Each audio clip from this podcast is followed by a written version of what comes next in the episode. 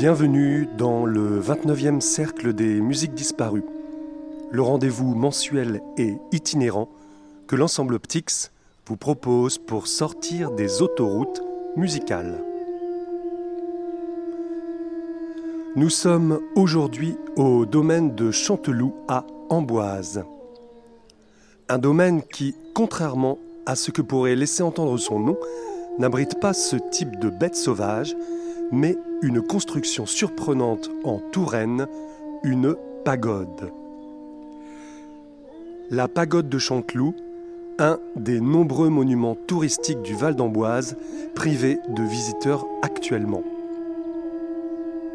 Pourtant, grâce à la gentillesse de Thierry André, son propriétaire et gérant, nous voilà entrés dans cette tour vertigineuse de 44 mètres de haut.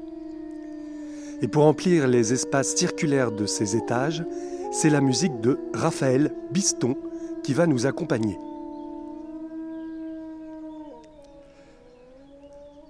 Nous arrivons au terme de deux week-ends de travail avec cette compositrice, quatre jours foisonnants qui auront permis à des musiciens professionnels, mais également à des jeunes élèves flûtistes, de découvrir l'univers musical de cet artiste au confluent de plusieurs pratiques, la composition, l'improvisation, l'interprétation, la transmission.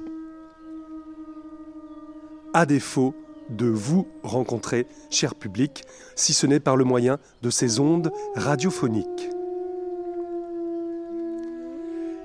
Et au-delà du jeu de mots qui nous donne à entendre ces chants de loup, rentrons pas à pas dans la musique de Raphaël Biston.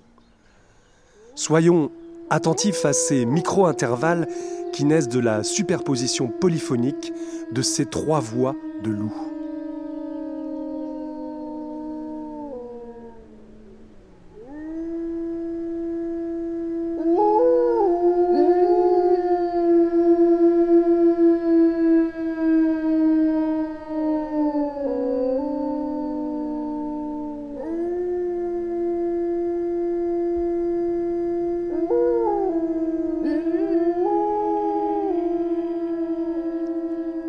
Première œuvre que vous allez entendre joue entre autres de ces phénomènes acoustiques, mais de bien d'autres écritures encore. Intitulée Sable, cette pièce pour deux flûtes sera interprétée par Pauline Van Act et Marie Chazelle.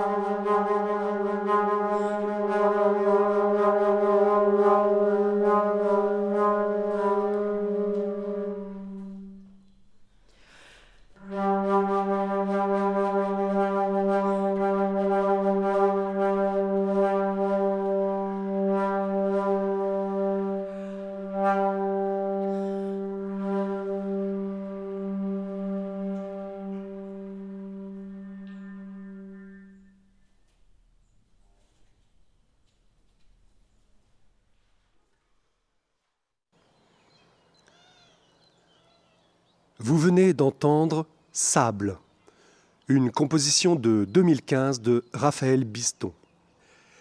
Elle était jouée par Marie Chazelle et Pauline Van Act et enregistrée au premier étage de la pagode de Chanteloup à Amboise. Je vais laisser la parole à Thierry André, propriétaire et gérant de la pagode et du grand parc qui l'entoure, nous présenter le site. Raphaël Biston lui succédera pour parler de cette pièce Sable. D'abord, nous sommes dans la deuxième partie du XVIIIe siècle où il y a un engouement qui a gagné toute l'Europe, notamment l'Europe du Nord et l'Europe de l'Est, pour les chinoiseries, l'exotisme, qui était une manière de s'extraire de la rigueur de l'Ancien Régime, très symétrique, très prévu. Vous voyez, là, on cherchait l'imprévu. Et on a été le chercher en Chine en passant par l'Angleterre. C'est pour ça que cette esthétique s'est appelée le jardin anglo-chinois. Et Choiseul, qui est le constructeur de ces lieux, était un homme euh, à la mode et à la recherche de la mode. Il a donc créé un jardin anglo-chinois ici. Et il s'est ruiné totalement parce qu'il vivait dans un rêve à la fin de sa vie politique. Et donc il a créé cette pagode qui devait être un, lieu de fantaisie, mais on ne se refait jamais. Il l'a placé au centre, dans l'axe, parfaitement dans un dispositif d'ancienne esthétique, j'allais dire d'ancien régime. Il est mort en 1785, quatre ans plus tard, on lui aurait coupé le cou, mais il a eu la bonne idée de mourir avant. Donc, euh, mais c'était un homme des Lumières, c'était un ami des encyclopédistes, il était à l'affût de tout ce qui était nouveau et novateur. Et je vous dis, euh, moi j'ai toujours pensé que le jardin était le reflet de la pensée dominante du moment. Et à travers le jardin, il a exprimé cette, cette recherche de secouer la rigueur de, du jardin français et de l'ancien régime et tout ce qui allait avec. Donc ça c'est pour l'esthétique. La pagode c'était un lieu de rendez-vous, rendez-vous galant, mais un rendez-vous de fête. Et à vous entendre à l'instant, j'observe, parce que ça c'est une surprise, que cet endroit est fait pour la musique. La musique un peu confidentielle, pas, évidemment on ne peut pas se produire avec de grands ensembles. On a donné ici des, des concert avec jusqu'à une cinquantaine de musiciens, mais en extérieur. Mm-hmm. Mais là, en intérieur, il y a une, une, acoustique qui donne un relief incroyable à la musique. Et alors là, moi-même qui un petit peu touché à la musique, je suis très très curieux de connaître votre démarche, comment vous... Voilà. Par rapport à la pièce là qu'on entend. Par rapport à ce que je viens d'entendre. Je peux dire quelques mots sur, euh, sur Sable. Euh, c'est donc une pièce pour deux flûtes, principalement deux flûtes alto, parfois flûte en ut, euh, flûte alto. Euh, c'est une pièce qui joue sur vraiment l'homogénéité et les légères différences qu'il peut y avoir entre les deux timbres de ces instruments. Je n'ai pas cherché à écrire une première et une seconde voix, c'est vraiment deux voix mêlées qui fusionnent la plupart du temps et dans la première partie, uniquement sur des sons euh, bruités, euh, donc aucun son de flûte sur euh, tout un grand début de, cette pièce, et des sons de souffle inspirés, soufflés, des sons de, percussion, mais qui pourtant ont un rythme et des montées, des descentes, enfin, donnent une musique de, de, bruit, en quelque sorte. Et voilà, ensuite on découvre le timbre de ces deux flûtes euh, rassemblées et autour de, euh, toujours euh, avec une pulsation, un rythme toujours un peu scandé, mais qui, et qui tourbillonne en quelque sorte avec des, montées microtonales qui s'entrecroisent entre les deux flûtes, qui se décalent légèrement et qui donnent ces aspects d'illusion un peu acoustique et de mélange des, deux timbres. mais votre démarche, c'est une une quête d'esthétique sonore ou, c'est, vous avez un, discours, quelque chose qui se cache derrière? Je pense que le timbre est quand même vraiment une préoccupation. Euh, le, après, j'ai l'impression de livrer à chaque fois quelque chose d'intime, mais je ne peux pas... euh, je pense que si je mets des notes dessus, c'est que, c'est que, les mots m'échappent. Vous avez prononcé le mot bruit, on en a eu, c'était l'avion. Ah mais euh, le bruit, c'est pas commandé, c'est pas organisé. Ah oui, non, mais c'était de. pas trop le mot de bruit. Ah, alors moi, j'appelle les sombrités ceux qui sont pas, qui n'ont pas de hauteur perceptible, mais c'est sans aucun. Oui, mais à partir du moment où c'est organisé, c'est plus du bruit. En effet. voilà. Le petit jeu de musique de bruit.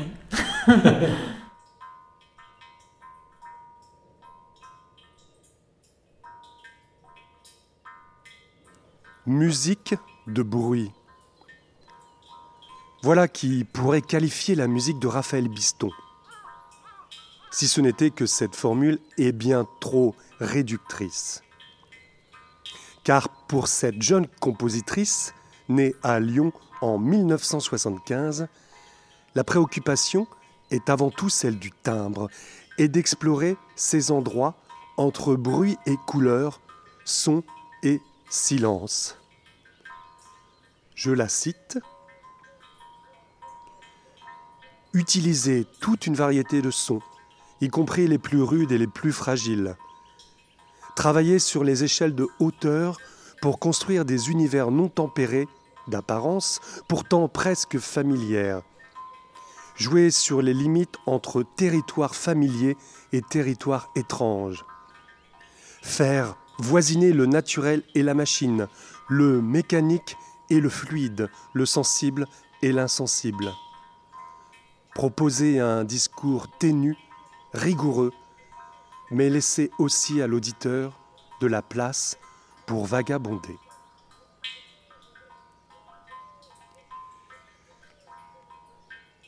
Et pour vous guider dans cette promenade à travers l'univers de Raphaël Biston, nous lui avons demandé d'intervenir dans différents contextes musicaux.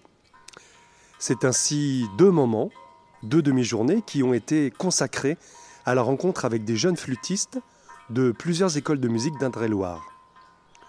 Au total, près de 30 élèves ont pu travailler des pièces écrites par Raphaël, mais également traverser des situations d'improvisation.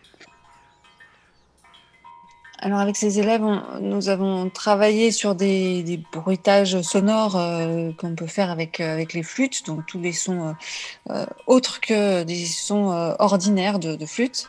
et puis je leur ai juste demandé de s'écouter collectivement et d'arriver à à à changer de son presque en même temps ou assez rapidement afin de faire un effet de, de groupe, ce qui d'ailleurs très bien réussi. Ils arrivaient, l'ordonnancement des séquences n'était pas donné, euh, donc ils savaient pas le prochain son qui allait venir, le, lequel était. C'est que quelqu'un prenait l'initiative euh, de changer, et puis les autres devaient écouter et changer avec lui. Donc tout ça pour avoir des effets de masse un petit peu euh, je dirais météorologique, c'est le, temps qui change, il y a du vent, de la pluie, euh, un peu de neige, on peut écouter ça comme ça. Et ensuite, on, avait, on était convenu de, de euh, amener des sons de flûte euh, plus ordinaires, mais dans le grave, et que ça fasse une grande montée progressive vers l'aigu et qu'ils arrêteraient lorsque lorsque tout le monde serait arrivé euh, plus ou moins en haut. Donc voilà, c'était un petit un petit chemin comme ça qu'on s'était tracé. Euh, mais qui leur demandait quand même d'être, euh, de prendre certaines initiatives, d'être à l'écoute les uns des autres, sachant que euh, ben, lors de l'atelier, euh, nous avions travaillé des choses aussi plus individualisées, mais je trouvais que pour c'était bien de leur proposer une, activité vraiment collective qui où chacun faisait, chaque individu vraiment un petit élément d'une masse sonore.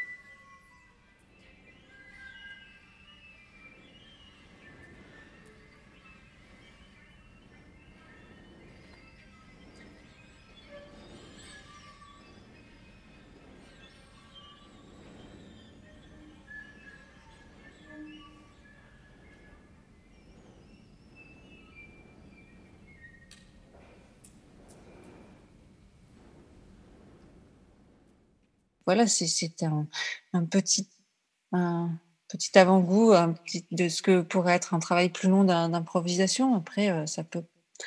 Euh, c'est la, musique improvisée, c'est euh, quelque chose qui peut vraiment se, pratiquer de manière régulière pour prendre, développer des réflexes et des et, et, ouvrir son imaginaire vers, d'autres euh, d'autres couleurs, d'autres euh, façons de voir la musique. Donc, euh, mais je trouve ça important d'apporter ça aux, aux, élèves assez tôt, afin qu'ils sachent que c'est possible aussi de faire des musiques différentes de celles qui travaillent sur les partitions.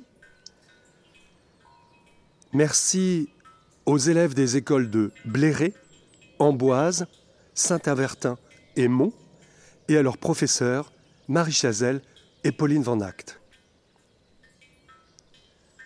J'en profite pour remercier également la communauté de communes de Bléré-Val de Cher et la ville de Bléré pour la mise à disposition des locaux. Merci également à l'école de musique Christian Pomard et son directeur, Martial Djebré, d'avoir cru jusqu'au bout à ce projet et d'avoir permis à des élèves de rencontrer une compositrice d'aujourd'hui. Outre ses activités d'enseignante flûtiste au Conservatoire de Lyon et d'improvisatrice, Raphaël Biston déploie de plus en plus les dernières années des collaborations artistiques avec des ensembles ou des musiciens qui lui passent commande, mais également avec des comédiennes, autrices, scénographes, etc. Dans ces actualités récentes, j'ai proposé à Raphaël de nous parler d'Improvisation 1, une œuvre qui vient juste d'être créée par l'ensemble Kern. Vous pouvez retrouver la captation vidéo de cette création sur le site de la compositrice ou celui de l'ensemble Kern. Alors cette pièce s'appelle Improvisation euh, parce que il y en aura peut-être d'autres qui suivront ce, schéma. C'était la commande était une commande d'une pièce courte et, d'ailleurs dans un temps d'écriture assez limité, ce qui a aussi euh, euh, déterminé peut-être ce, choix. J'aime bien jouer avec les contraintes et la contrainte de temps c'en est, une, mais voilà, je pour composer euh, cette pièce, je me suis mise au piano. Euh, N'étant pas pianiste, je précise quand même, mais bon, euh, j'ai improvisé un petit moment de musique. Enfin, j'en ai improvisé plusieurs. Je les ai enregistrés, puis j'en ai sélectionné un qui me paraissait formellement se tenir. Et ensuite, j'ai fait l'orchestration pour, pour l'ensemble à partir de, de, cet enregistrement. Sachant qu'il euh, y avait dans l'ensemble un, accordéon euh, microtonal, euh, que donc évidemment, ce n'est pas une copie conforme du tout de, l'improvisation originale, mais celle-ci donne quand même toute la trajectoire euh, formelle, dynamique euh, et même euh, globalement de, hauteur, même si ensuite il y a un, retravail dessus qui est, qui est assez important. Mais c'était une façon. alors, j'utilise des improvisations pour euh, composer, mais peut-être plus dans le rapport, par exemple, à la bande. Quand je fais des musiques mixtes, euh, parfois je travaille euh, matériaux euh, électroacoustiques et ensuite pour vérifier la fusion d'instruments sur sur les sons fixés, je peux faire des expériences à la flûte, au piano, au violon, même pareil en, tâtonnant sur les instruments. J'ai besoin, je crois, d'avoir un rapport comme ça à l'instrument temps en temps pour euh, valider des, hypothèses. Euh, mais là, c'était la première fois que euh, la forme globale dépendait d'une improvisation.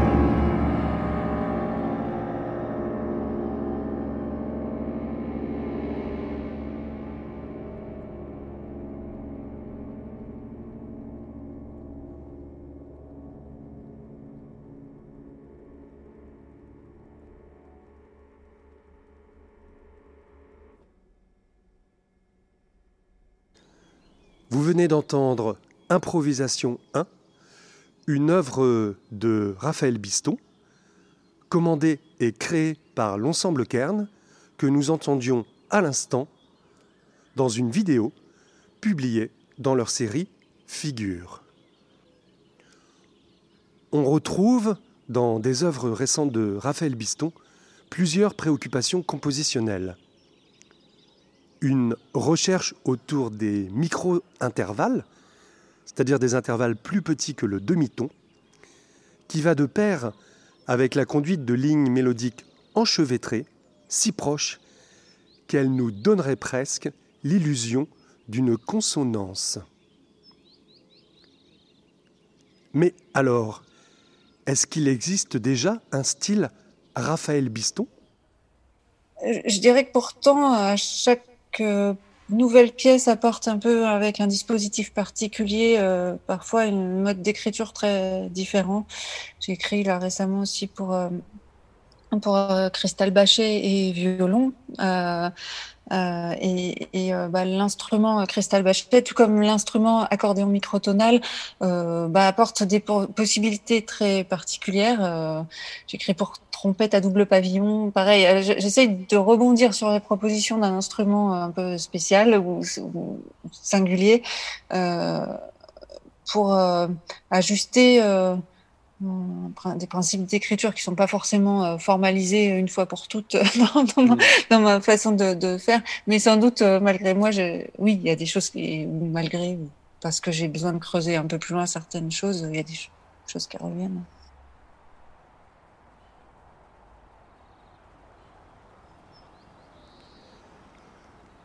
Puisqu'il est question de trompette, nous allons quitter un instant les œuvres composées par Raphaël Biston et nous retrouver au centre socioculturel de Bléré pendant le workshop d'improvisation libre qui réunissait plusieurs musiciens de Touraine.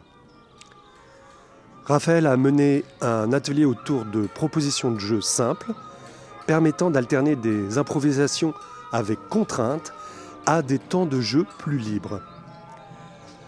Je vous propose d'entendre un extrait de la dernière improvisation de cette matinée du 27 mars à l'alto Anthony Chéneau, à la trompette et au bugle Jean-Luc Capozzo. Vous retrouverez Pauline Van Act et Marie Chazelle aux flûtes, ainsi que Raphaël Biston. Christophe Rostand jouait une autre trompette, Antoine Moulin était la clarinette basse et Éric Pijard au tom et vibraphone. Trace d'un moment de partage précieux, libéré, collectif, surtout dans ces temps confinés.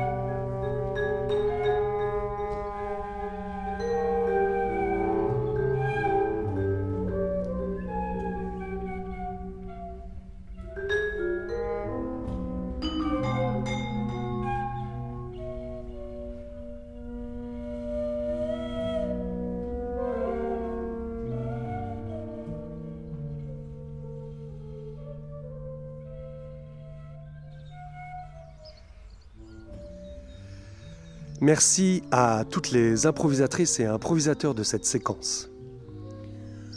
Nous revenons une dernière fois à l'intérieur de la pagode de Chanteloup pour retrouver Raphaël Biston en compagnie de Thierry André à lieu original, musique originale, qu'en pensent nos deux invités et qu'est-ce que ça fait d'entendre cette pièce dans un endroit qui n'est pas conçu pour, même si effectivement on est un peu surpris Encore que Je trouvais que ça répondait assez bien à la circularité du, lieu, à son escalier. Choiseul était flûtiste. Il, donnait, des, concerts ici, sa femme aussi. il y avait une démarche esthétique très forte ici. Il faut dire qu'ils avaient beaucoup de temps libre, puisqu'il était pas en prison, il a été congédié méchamment, mais chez lui. Et comme c'était un jouisseur, un hédoniste, finalement il s'est complètement éclaté dans son domaine de champion. Et ici, j'imagine très bien que bon, ça aurait certainement pas été la même esthétique que ce que vous avez développé.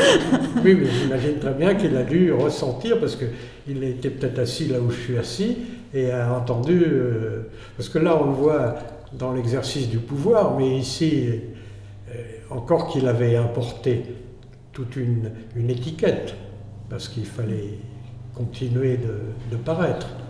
Mais non, c'est, je trouve que ce que vous avez donné, ça, colle bien avec mhm. l'endroit ici. voilà. Et il y avait une autre pièce qui s'appelle donc Trace, mhm. euh, donc un trio violoncelle, clarinette, flûte, également. Euh, c'est une pièce qui est un tout petit peu plus ancienne que ça Oui. Euh, euh, non, qui est plus récente, un petit peu plus récente que ça. Pardon, je réponds sans réfléchir. oui, et c'est une, une pièce plus introspective, je dirais, que j'ai écrite suite à un, accident de santé que j'ai eu et qui m'a peut-être plongé dans quelque chose de plus méditatif. en même temps, avec euh, je trouve euh, en réécoutant cette pièce qu'il y a une, sorte de ténacité, une, force, euh, l'envie de, de rester présent, euh, actif. Et cette pièce alterne justement des moments, c'est un peu des, blocs de sons bruts. Pareil, il y, a une recherche de fusion des, timbres. Alors là, ce sont trois timbres d'instruments différents, flûte, clarinette, violoncelle, et non pas deux flûtes. Mais euh, dans la première partie, c'est clarinette basse, flûte basse, violoncelle, ce qui resserre l'ambitus dans, dans, le grave. Et de cette fusion. Il n'y a pas d'indiscrétion de ma part, c'était une qui quelques, quelques insectes nous attaquent. mais, mais, oui, donc cette fusion des timbres créer une sorte de bloc de matière sonore, euh, mais dont euh, vont émerger plus ou moins l'un ou l'autre des composants par des jeux de petites, petites euh, oscillations de, de, nuances ou de, de hauteur.